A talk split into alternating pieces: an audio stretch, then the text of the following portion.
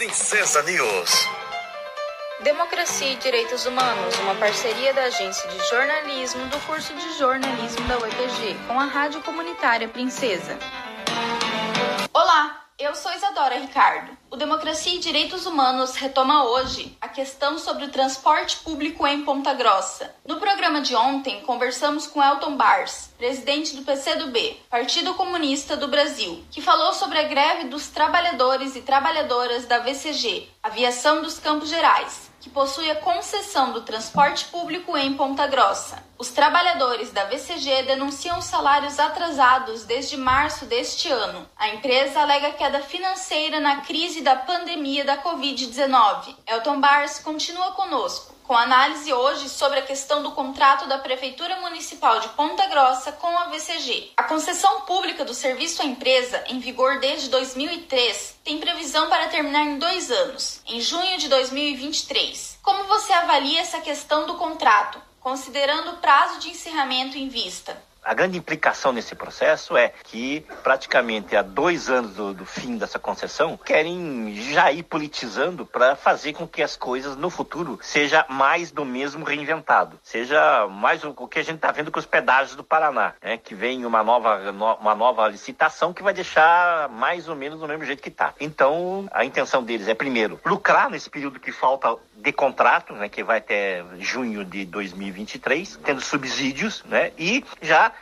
começando a influir no próximos rumos dessa concessão. É isso que a gente não pode descer. Por isso que a gente quer um debate desde já. É, também eu acho que acho que se a prefeitura quisesse, ela podia já quebrar o contrato, né? Ela podia pedir a caducidade do contrato, porque já está é, descumprindo algumas partes deles, como uma parte do, do contrato da, de, transporte coletivo de Ponta Grossa que diz que a operadora tem que manter os seus trabalhadores e pagar até as questões trabalhistas, né? E que isso não está sendo feito. Então já podia ter quebrado se a prefeitura quisesse. É, a prefeitura agora anuncia que vai começar os estudos, uma coisa que é bom, né, para uma nova concessão, mas de qualquer maneira eu acho que a prefeitura ela vai ser pressionada e ela tinha que se posicionar, na minha opinião, a grande posição era que ela tinha que acabar com isso, porque senão a chantagem será feita até 2023. Eu acho que a prefeitura tinha que dar um basta e assumir o controle do sistema de transporte de Ponta Grossa. Elton Bars, como a população pode acompanhar esse processo, no sentido de fiscalizar as decisões da Prefeitura Municipal de Ponta Grossa sobre o contrato com a VCG? Assim, quanto ao contrato, como ele é de 2003, sofre o problema de todos os contratos. Na época era um contrato considerado inovador e tal, né? Mas agora, ainda mais com a questão das mudanças, principalmente da tecnologia, que diminui muito a questão da operação e do custo da operação, ele se tornou obsoleto. Então, o nosso contrato sofre de todos os contratos no seu fim, ou seja, perto da sua prescrição, há dois anos. Né? Então, ele não é bom nem ruim, ele só é ultrapassado. Temos que colocar outros pontos, principalmente na questão é, da participação da população como um todo. É, porque o Conselho Municipal de Transporte é um conselho ultrapassado poucas gente que estão, que é pouca pessoas que estão lá, usa o transporte coletivo, né? Então, assim, nós defendemos que seja um conselho nos moldes de SUS e outros, né? Que seja eleito em processo de conferência e tenha uma maior participação da sociedade como um todo. O contrato, todo mundo pode acompanhar pela internet. Se você entrar, se você entrar na página da própria prefeitura, tá lá todos os contratos de todos os aditivos. Vocês vão lá verificar que boa parte dos aditivos desde 2003 foram para tirar responsabilidades da VCG né? ou, ou de, da manutenção de terminais que ele tinha, ou aumento de vida útil de ônibus, que foi o último aditivo. Né? Então isso, isso aconteceu. Né? Então, se entrar na internet, você vê o contrato principal e todos os aditivos que tá, estavam lá. Também tem algumas leis que rega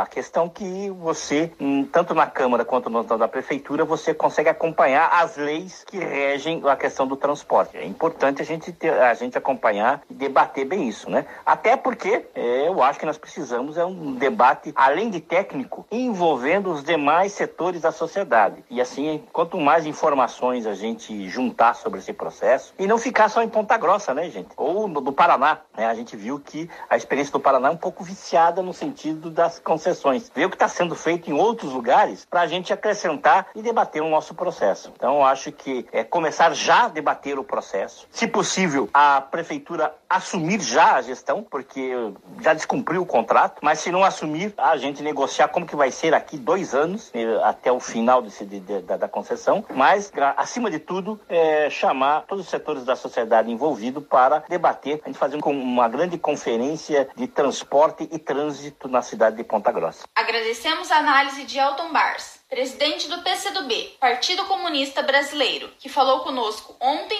e hoje neste programa sobre a questão do transporte público em Ponta Grossa. O Democracia e Direitos Humanos é uma produção da Agência de Jornalismo do curso de Jornalismo da UEPG, em parceria com a Rádio Comunitária Princesa. Locução e edição: Estudante Isadora Ricardo. Produção e edição final dos professores Zeb Gonçalves e Sérgio Gadini.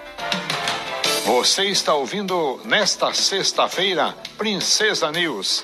Informação de qualidade que você ouve aqui na Rádio Princesa FM.